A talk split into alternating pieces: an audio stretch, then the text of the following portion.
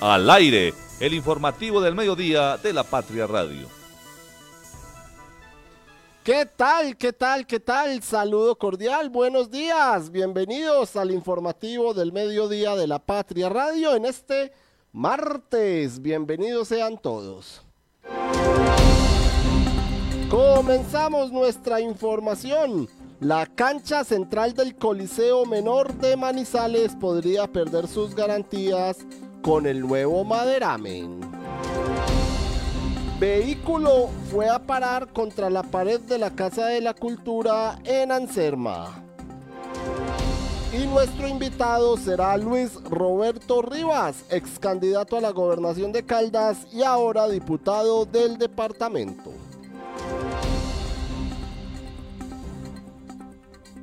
Informativo del mediodía.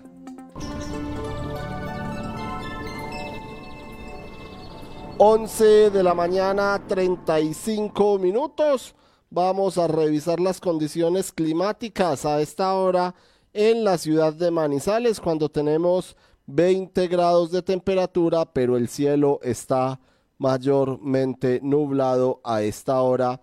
En la capital caldense, 20 grados entonces, una humedad del 74%, la nubosidad es del 70% eh, y se esperan algunas lluvias, algunas horas eh, o algunas tormentas dispersas para horas de, de la tarde, sobre todo después de las 3 de la tarde.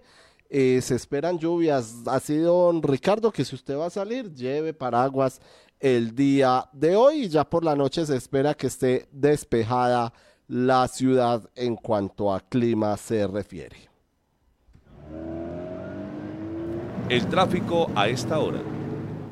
A esta hora en Manizales, el tráfico, vamos a revisar cómo se encuentra la movilidad en la capital caldense.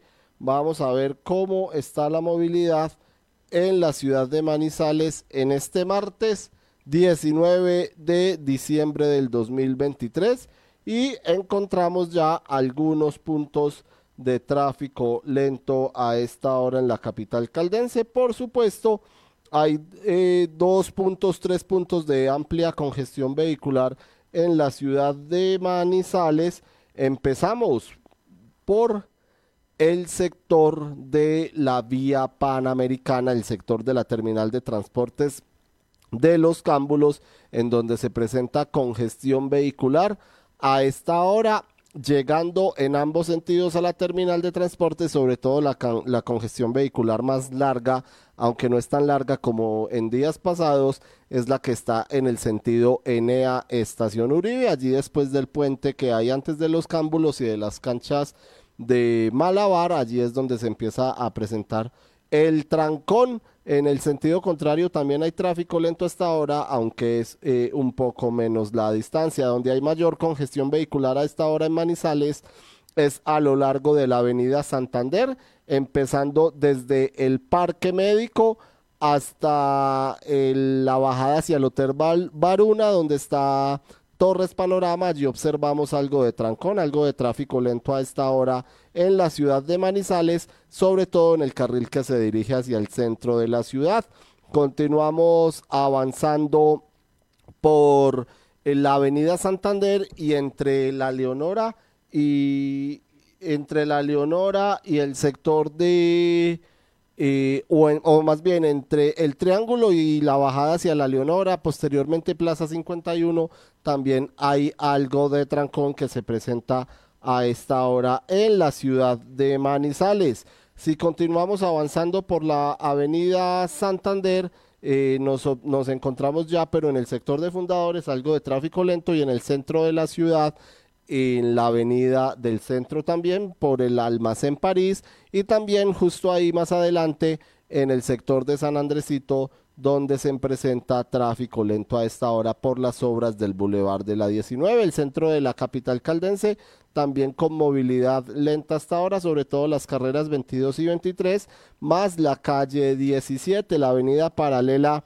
fluye en completa normalidad a esta hora y la avenida Kevin Ángel sí presenta también un punto de congestión vehicular en el sector, por supuesto, del intercambiador vial de los Cedros, tanto en el carril de descenso desde la Universidad Autónoma como en el carril o en la llegada más bien allí para los vehículos que se dirigen hacia Neira o llegan de Neira o también los vehículos que vienen del barrio Puertas del Sol. Hay tráfico lento a esta hora, lo mismo que en algunos tramos en la vía Manizales Neira por algunas obras que se vienen realizando en este sector de la ciudad. Clic en lapatria.com www.lapatria.com. Vamos a ver qué tenemos a esta hora en lapatria.com para todos ustedes, para todas las personas que se conectan a esta hora con nosotros. Y empezamos con una noticia, eh, digamos, deportiva, pero no de, de la actividad física como tal, sino que les empezamos a hablar del Coliseo Menor de la capital caldense porque la cancha central del Coliseo Menor podría perder sus garantías con el nuevo maderame en el que están instalando eh, allí en la cancha donde se jugó microfútbol en los Juegos Nacionales y también baloncesto en silla de ruedas. Llegó el maderamen para la cancha central del Coliseo Menor de la Unidad Deportiva Palo Grande. Sin embargo, por lo que conoció la patria, no tiene las dimensiones esperadas lo que dejaría el espacio sin las garantías reglamentarias como se tuvieron en los vigésimos segundos Juegos Nacionales y los sextos Paranacionales. Este martes, la interventoría de la obra a cargo de Sintesax le envió un oficio firmado por José Orlando Osa, su representante legal, a la alcaldía de Manizales en la que le hace el mismo planteamiento. Una fuente cercana contó que se pierden unos 150 metros de, del área, lo que deja sin condiciones para competencias nacionales e internacionales a este escenario deportivo. Además, quedaría solo para el uso del baloncesto y fútbol de salón y no para los demás deportes. Allí también se podría eh, utilizar billar o practicar billar, tenis de mesa, patinaje artístico, hockey, entre otros, pero si se, si se instala el maderamen como se tiene pensado, solamente serviría para fútbol de salón y baloncesto. Incluso dicen que si se pone el maderamen subiría la superficie unos 10 centímetros y se perderá la movilidad por todo el escenario, como también se planteó en su construcción. Desde los Juegos Nacionales le han insistido a la alcaldía de Manizales, la responsable de eh, la obra, que instale este maderamen en otra de las canchas que tiene el Coliseo. Hay que recordar que allí también hay un espacio para voleibol, hay un espacio para judo, para lucha. Entonces ese es el pedido eh, de, de, Juegos Nacionales. Entre tanto, Mauricio Cárdenas, el secretario del Deporte de la ciudad, dijo que eso no era cierto y entre comillas respondió, ¿de dónde se inventó eso? Luis Carlos Buitrago, el director técnico de los Juegos, también habló del tema y dijo que eh, o explicó la naturaleza del maderamen que se está instalando y porque las medidas pueden avalarse o como se completan los errores. Si lo completo toda o si completo toda el área y lo dejo sin respirar, se puede eh, o se pudre como el Kid Boy de Cartagena. 11 de la mañana, 43 minutos. Ahí está el tema entonces complejo con el nuevo maderamen del Coliseo de la, del Coliseo Menor en Manizales. Saludamos a esta hora a nuestros compañeros. Marta Lucía Gómez. Marta, feliz martes, feliz y fresco martes. Bienvenida, buenos días. David, muy buenos días, también para Fernando Alonso, eh, para todos los oyentes y pues uno diría que no muy fresco, eh, David, más bien frío el que está el día de hoy. Eh, hay que prepararse y estar muy bien cubiertos porque pues el día está con, muchas, muchas nubes hacia el sector del norte, que es por donde llegan todos los aguaceros en Manizales. David, pues es muy triste lo que viene ocurriendo con este escenario deportivo, Em, y yo creo que lo peor es salir a negar que se tienen que hacer algunos correctivos. Lo importante es escuchar a los que saben del tema eh, y si hay algo que no esté funcionando, pues corríjanlo. Yo no, sé por qué la, la, manía de salir es como a la defensiva y no echar mano de quienes saben de este asunto para corregirlo. Y si es necesario poner este material en otra cancha, pues que lo hagan, pero que no, no priven de, de dañar que no priven un escenario que ya está hecho, que es bonito y que se dañe muy por el contrario, según ustedes nos estaba contando, de que quede en malas condiciones y sin las medidas reglamentarias que es el, ánimo de los Juegos Deportivos Nacionales. Así es, Marta, 11 de la mañana, 44 minutos. Saludamos también a esta hora Fernando Alonso Ramírez. Fernando, bienvenido, buenos días. Eh, Mr. David, buenos días, buenos días a Marta, a todos los oyentes. Eh, sí, pues esta, alcaldía no se va a cansar de darnos noticias hasta que se vaya, ¿no? Eh, es una lástima que se sigan presentando inconvenientes en los pocos escenarios deportivos que por fin se están teniendo listos. Entonces esperemos a ver cómo se resuelve esta situación mientras investigamos además que en el tal Boulevard de la 19 parece que también hay intentos de rescindir el contrato porque el contratista incumplió. Así es, allí a propósito en el Boulevard de la 19 que también protestan o había protestas ayer por falta de pagos precisamente del contratista. Continuamos con el clic a esta hora en lapatria.com porque un vehículo fue a parar contra la pared de la Casa de la Cultura en Anserma. Un estruendo sacudió esta mañana a los trabajadores de la emisora Anserma Estéreo, ubicada en la Casa de la Cultura Jaime Ramírez Rojas. El conductor de un vehículo Spar se estrelló contra la pared de la Casa de la Cultura cuando intentaba encender el carro. Esto ocurrió en la calle 11. El hombre fue auxiliado por personal de la emisora y el conductor no registró lesiones, pero fue trasladado al hospital del municipio para su revisión. 11 de la mañana, 46 minutos.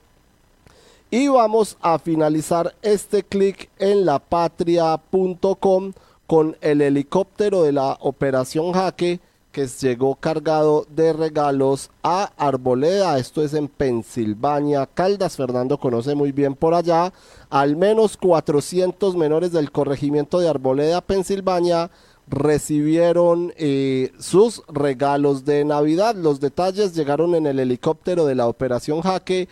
El helicóptero es el EJC 3375 de la aviación del ejército en el que liberaron a 15 secuestrados de las FARC en el 2008.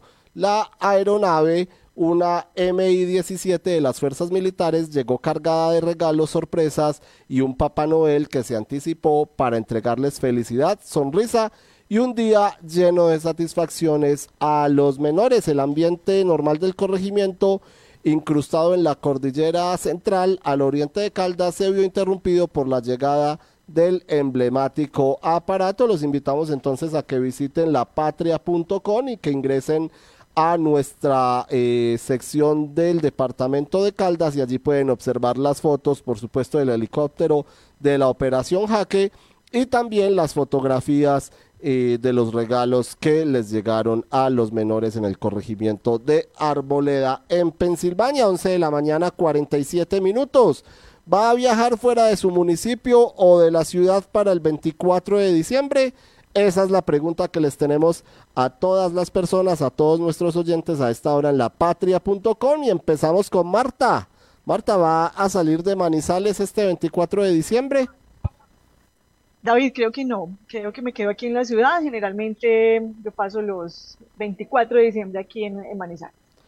Y eh, Fernando, ¿Va a salir de la ciudad? Usted sí, yo creo que sí. Fernando, se nos fue Fernando. David, Adelante, eh, no, te cuento que no. Él tenía todas las intenciones de irme, pero infortunadamente eh, situaciones hacen que me deba quedar aquí. 11 de la mañana, 48 minutos. En Manizales también se disfruta la Navidad. El 69. 39% dice que no va a salir de la ciudad o de su municipio este 24 de diciembre, mientras que el 30.61% dice que sí saldrá de la ciudad.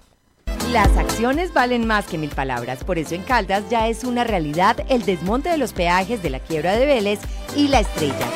Esto significa competitividad para los habitantes del norte, turismo sin excusas y demuestra el buen momento de las finanzas del departamento. Gobierno de Caldas, dicho y hecho. Gobernación de Caldas, primero la gente.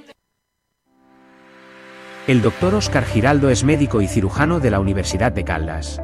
Especializado en hipnosis clínica y en programación neurolingüística.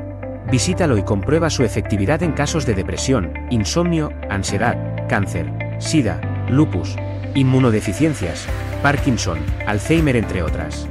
Está en el Centro Médico Palo Grande, Edificio Los Rosales, Avenida Santander 5709. Teléfono 3204298527. Conectar personas con soluciones energéticas es la idea que mueve a Gensa, una empresa con más de 400 colaboradores que trabajan por brindarle energía a su país. Somos Gensa, energía que conecta. Cotraman, una empresa al servicio del Oriente de Caldas. Viaje siempre con nosotros a Manzanares, Samaná, Bolivia, Pensilvania, Marquetalia, Marulanda y La Dorada. Informes al 312-260-0698. Recuerde que usted también puede acceder a los servicios del Hospital Santa Sofía de manera particular y con las tarifas más económicas de la región. Consulta con especialistas a 64.500 pesos y consulta con subespecialistas a 129.000 pesos. Mayor información 887-9200 extensión 752. Caldas es cuna de campeones y ya no son solo palabras. Nuestros deportistas lograron obtener el histórico séptimo puesto en los Juegos Nacionales y Paranacionales, con 40 medallas de oro, 52 preseas de plata y 60 de bronce, siendo el mejor departamento del eje cafetero. Gobierno de Caldas, dicho y hecho. Gobernación de Caldas, primero la gente. Celebra este fin de año con el Raspa Navidón Millonario, donde la suerte te puede convertir en un verdadero millonario. Son más de 500 millones en premios, tienes 6 oportunidades de ganar. Además, tienes premios al instante con el bono navideño. Juega el 30 de diciembre, cómpralo por solo 12 mil pesos en los puntos de venta Su Suerte. Aplica en condiciones y restricciones. ¡Su suerte! Siempre te da más. Descubre la magia de conducir un nuevo Renault con nuestros increíbles descuentos navideños de hasta 8 millones 100 mil pesos. El regalo perfecto está más cerca de lo que piensas. Compra ahora y recibe beneficios exclusivos. SOAT más matrícula más impuestos. Visítanos en nuestras sedes Renault en Manizales y Dorada. Aplica términos y condiciones. Encuéntrenos siempre en podcast. Escúchenos en Spotify buscando La Patria Radio.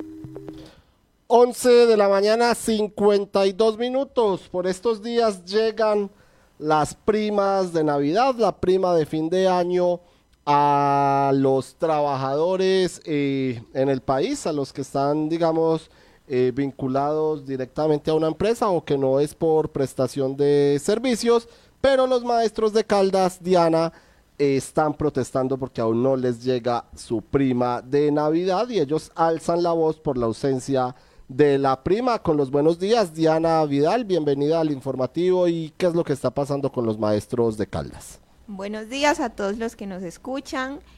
Ayer los docentes de Caldas, excluyendo a Manizales, que es una eh, eh, unidad territorial certificada por aparte, se desplazaron a la Plaza de Bolívar para protestar por el retraso en el pago de la prima navideña, a la cual tienen derecho los docentes de Caldas y de cualquier parte del país. Ellos alegan que el pago se debía hacer el 15 de este mes, sin embargo la Secretaría de Educación dice que la ley eh, estipula que es hasta mañana. Escuchemos los, Diana, escuchemos a los docentes en, el diálogo que tuvieron eh, con usted y, y, lo que lo que manifiestan ellos. Carolina Zapra Valencia. Soy docente en el municipio de Chinchiná, de la institución educativa Bartolomé Mitre. Es muy sencillo, los docentes tenemos las mismas necesidades que el resto de la gente, eh, tenemos nuestras obligaciones, tenemos nuestras familias y pues obviamente un atraso de, este, de esto en la prima pues obviamente nos, nos va a afectar bastante en nuestra parte económica. Carlos Eduardo Yepes Cardona, presidente de la CUT Caldas. Bueno, nosotros como Central Unitaria de Trabajadores respaldamos todas las acciones de nuestros sindicatos filiales y hoy estamos acompañando a maestras y maestros del departamento para exigirle a la administración departamental el pago inmediato de la prima, un derecho de trabajadoras y trabajadores que inclusive empresas privadas y otras entidades públicas ya lo cancelaron y muchas lo pagan antes del día 15 y lastimosamente el departamento no lo ha hecho. Pues ya hoy en este momento ya están violentando el derecho y por eso estamos en esta acción de movilización, haciendo esa exigencia y continuaremos hasta que los maestros y maestros reciban ese, ese, dinero. Pero en este momento medidas extraordinarias no hay porque el gobierno nacional ya hizo el giro de los recursos, entonces no hay ninguna excusa. Cuando no hay plata, de pronto, pero es que la plata está. Elvis Salazar, secretaria de Seguridad Social de Educar. Hoy estamos cumpliendo con un deber de la organización sindical, que es venir a exigir, pero a la vez denunciar públicamente la actitud de la Secretaría de Educación por el no pago de la prima de Navidad en los más de 6.000 maestros del departamento de Caldas. Eh, eh, ellos utilizan muchas excusas. Si hay algo que ha avanzado este tipo de nóminas, de primas y de salarios es la parametrización que viene desde el Ministerio Ministerio de Educación Nacional y que ellos ajustan con los, con, los encargados de nómina. Ya están los recursos, lo que exigimos es que al 15, al 15 por tardar debían tener pagos estos emolumentos y a la, y a la fecha de hoy no los han pagado. Nosotros venimos exigiendo que se cumplan los términos de ley, que se paguen oportunamente porque esos cambios que han habido, nosotros reconocemos que hay unos cambios por el tema de los provisionales que se les retira, por el tema de los elegibles del concurso que llegan, pero esos son procesos que absolutamente han venido realizando porque es que las audiencias públicas no son de ahora, las audiencias públicas ya se realizaron, ya tienen un, conocimiento meridiano de quiénes las ocuparon y cómo tenían que hacer el tema. Entonces no hay excusas para que estén diciendo que a esta fecha no le han cancelado a los maestros un derecho que ya se ganaron justísimamente con su desempeño de sus labores. 11 de la mañana 56 minutos. Marta y Fernando, los maestros de Caldas entonces que están protestando porque aún no les llega la prima. Y como decía Lisset en el noticiero de esta mañana, y como dicen ellos, pues todos eh, tienen necesidades, sus gastos de fin de año, en fin. Y Lisset manifestaba, a muchos les va a quedar el raspado del comercio en esta época navideña, Marta.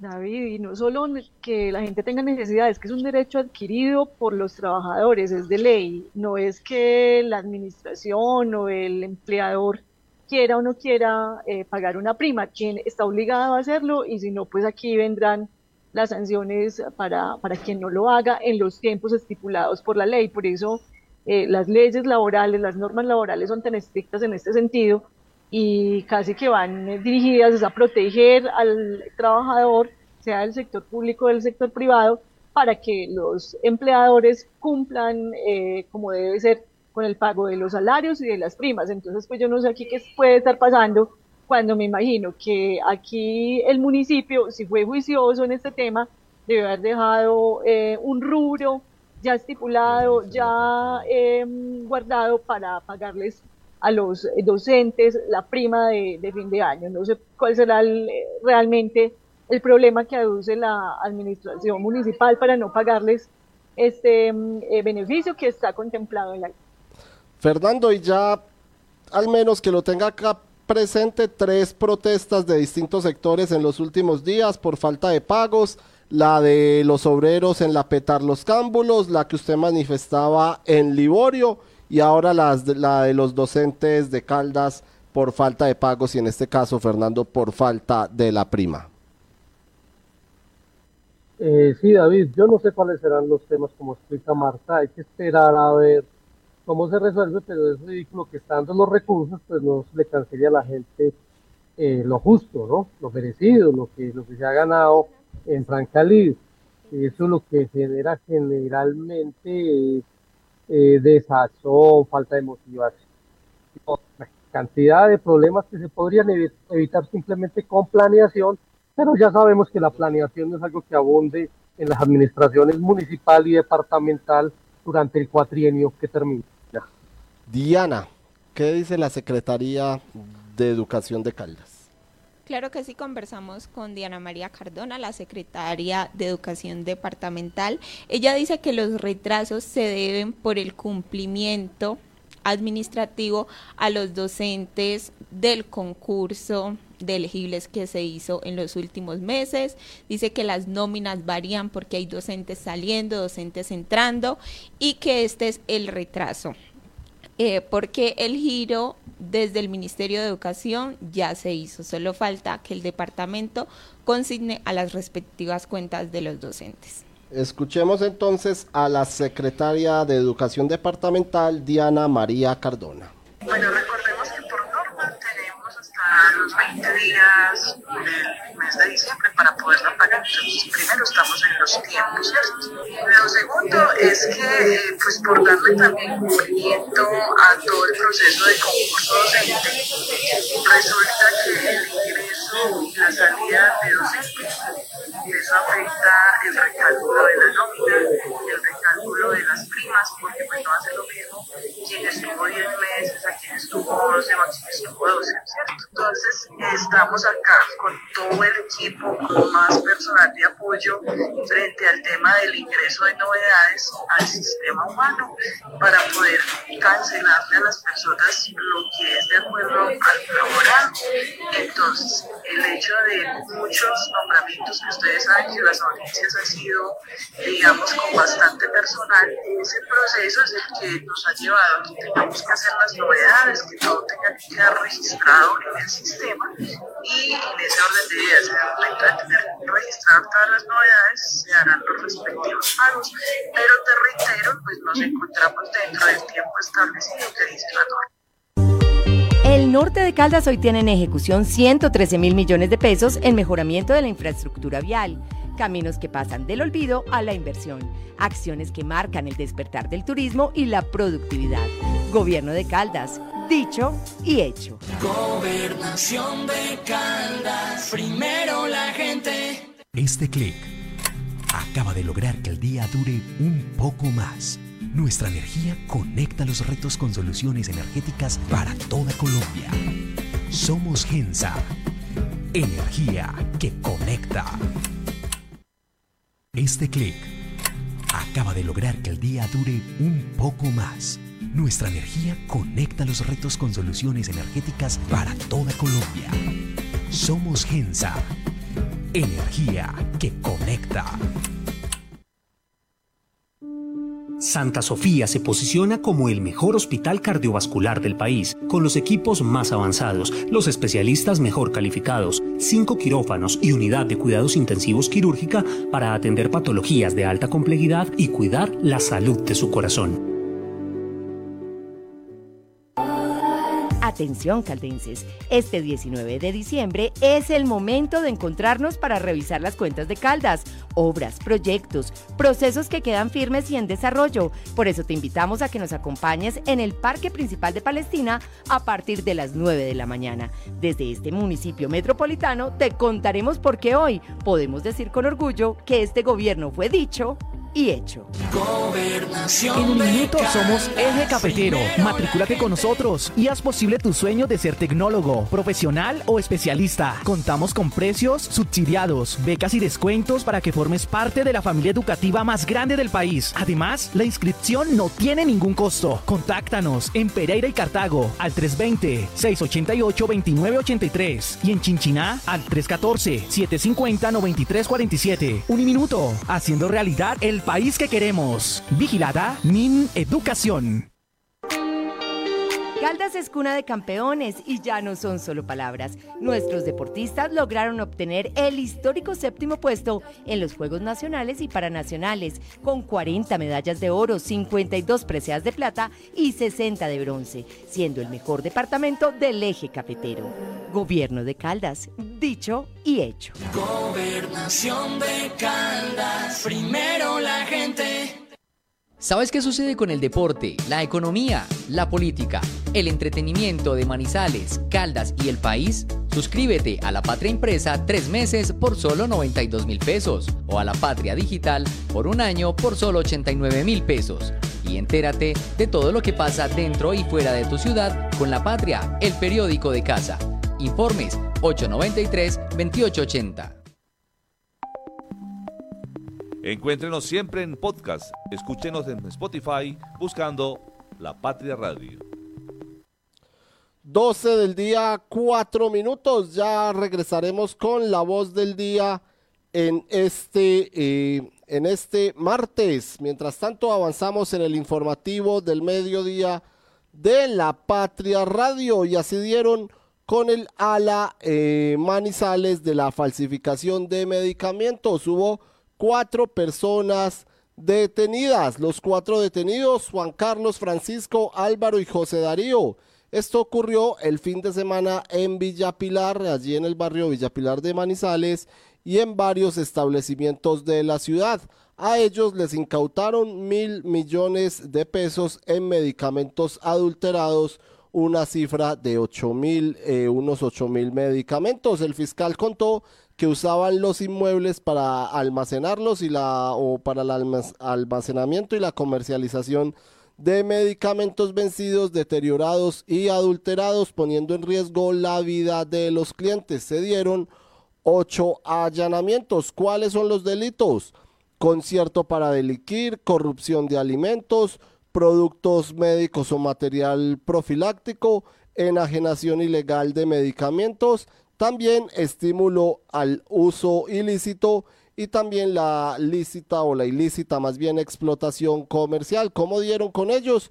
Una fuente anónima informó sobre la irregularidad, contó que alguien compraba medicamentos a precios irrisorios, por ejemplo, uno que costaba en laboratorio 21 millones 715 mil pesos se adquiría en 3 millones de pesos. Vamos a escuchar a esta hora al fiscal del caso y también a una víctima de eh, un laboratorio que tiene que ver con estos medicamentos al abogado.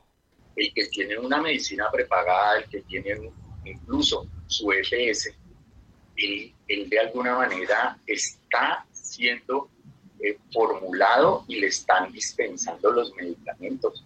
Pero ¿quiénes son los que están yendo y acuden a ese mercado negro precisamente atraídos por un bajo precio, los que no están protegidos por ese sistema de seguridad social.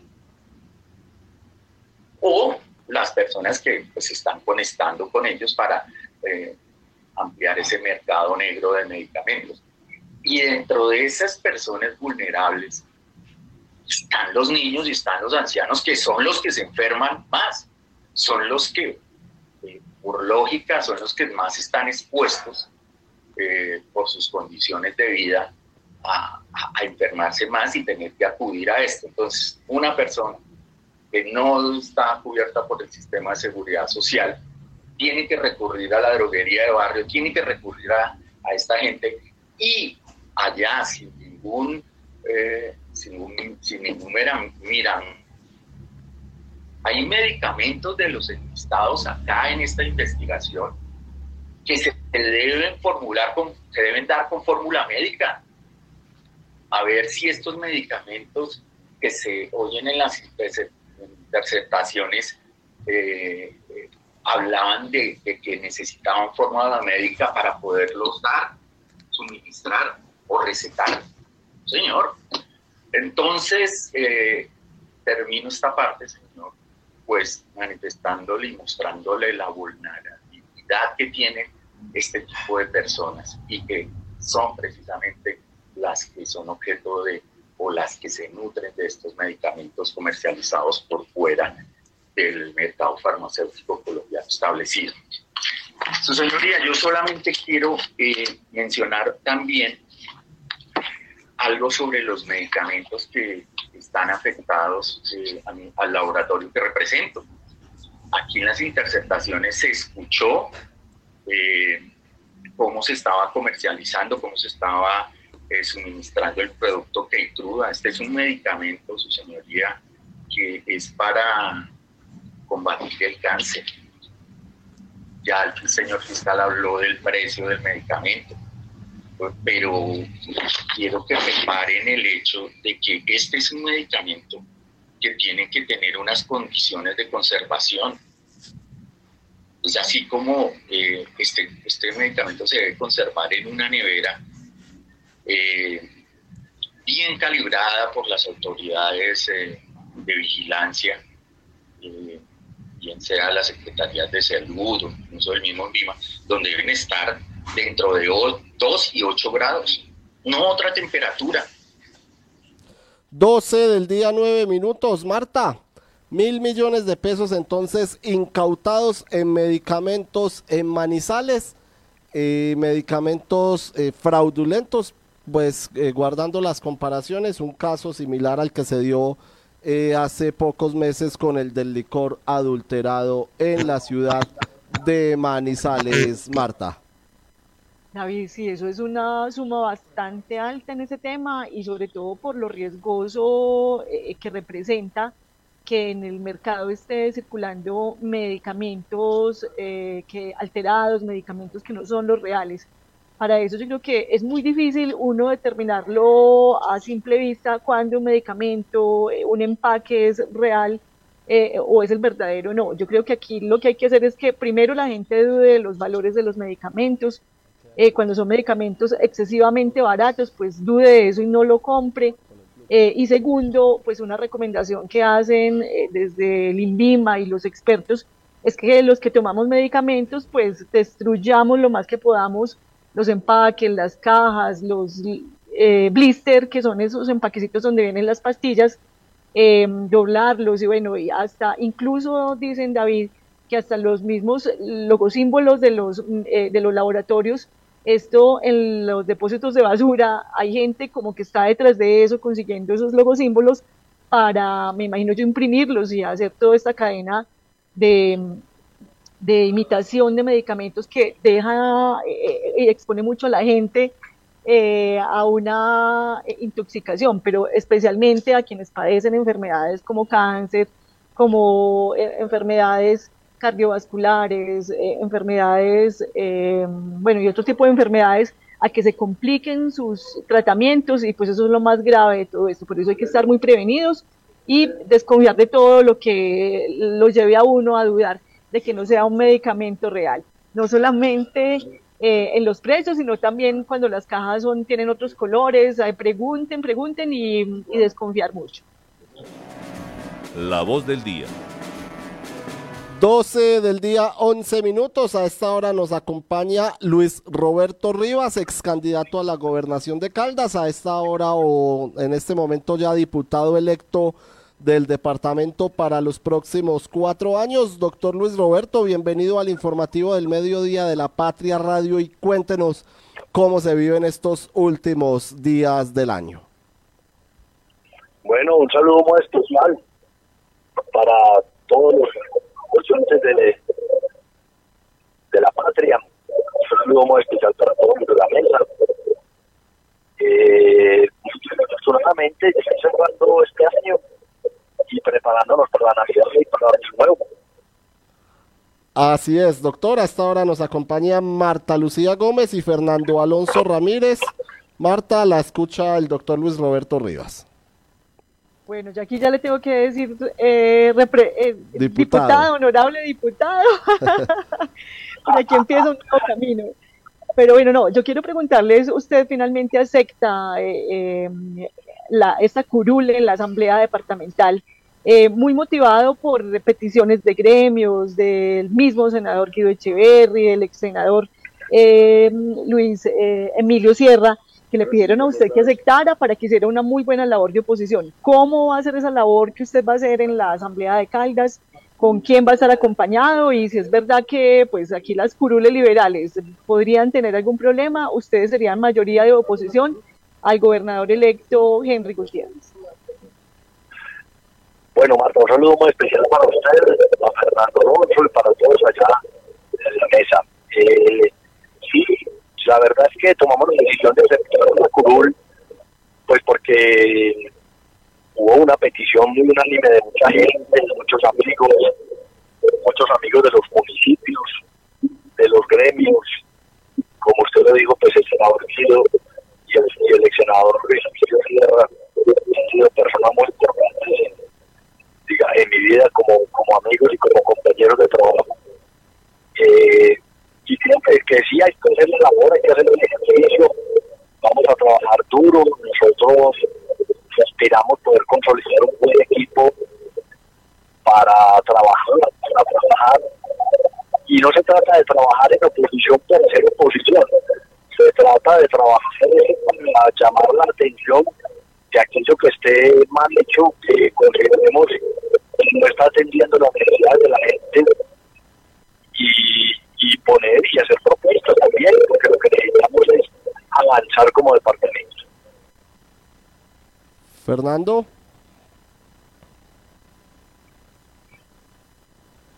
Bueno, eh, Luis Roberto, con las buenas tardes, le cuento que cuando tuvimos aquí al diputado Camilo Gaviria, pues le preguntábamos, hombre, ¿qué aprendió usted de este ejercicio de haber pasado por allí? Y él reconocía que definitivamente es muy difícil hacer oposición en la asamblea porque pues la mermelada hace que muchas cosas sucedan y quede solo dando unas batallas muy importantes.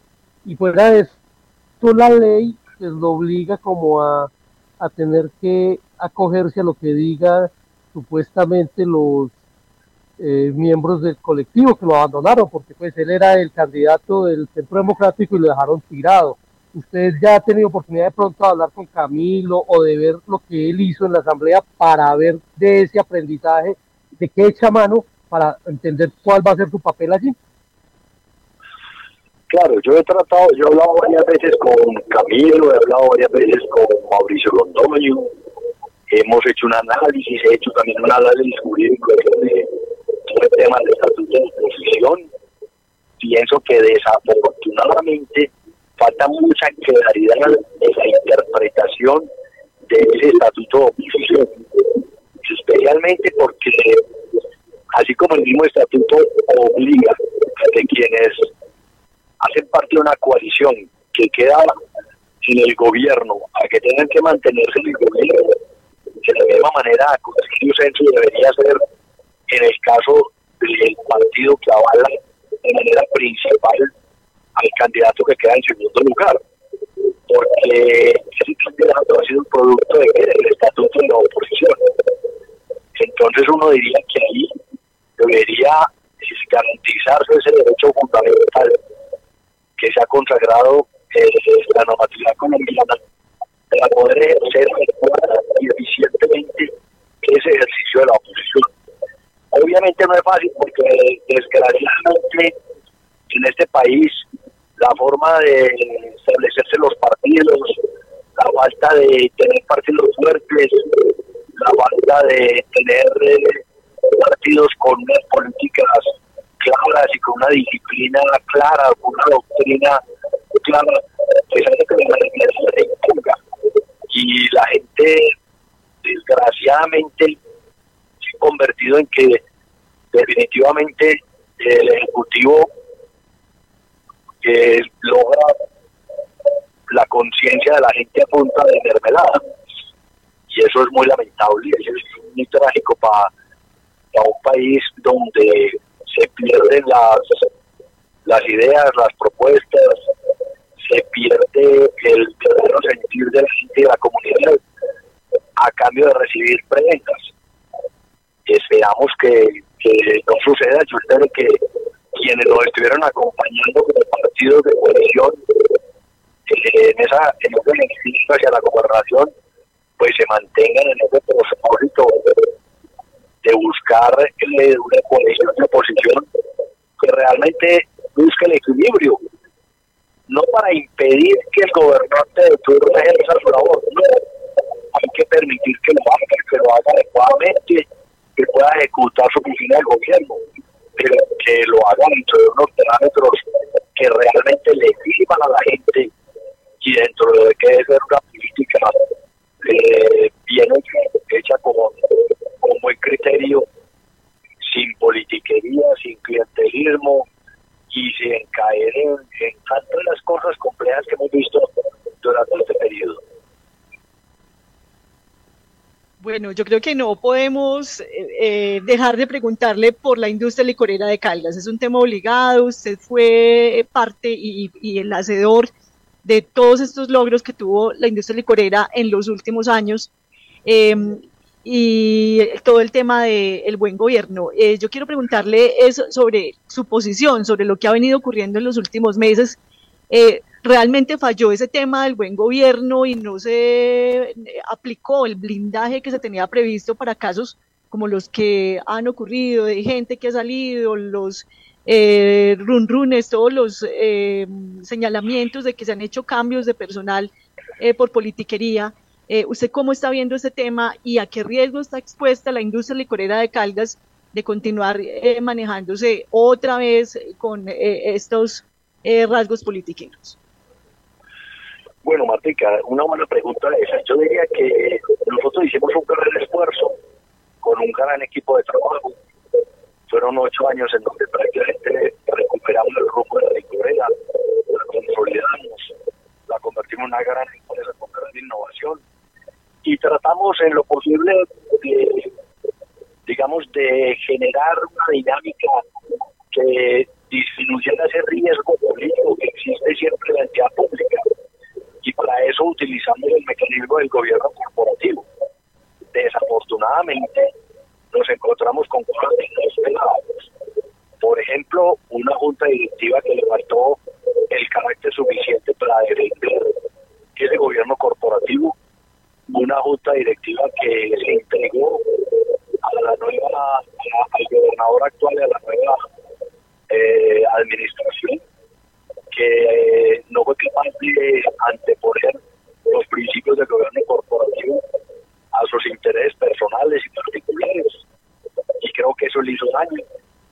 Eso le va a hacer daño a la industria licorera de Caldas. Eh, yo esperaría que en lo posible funcione lo que ha venido funcionando dentro del gobierno corporativo, que es la asignación de cargos por, por competencias, por conocimiento técnico.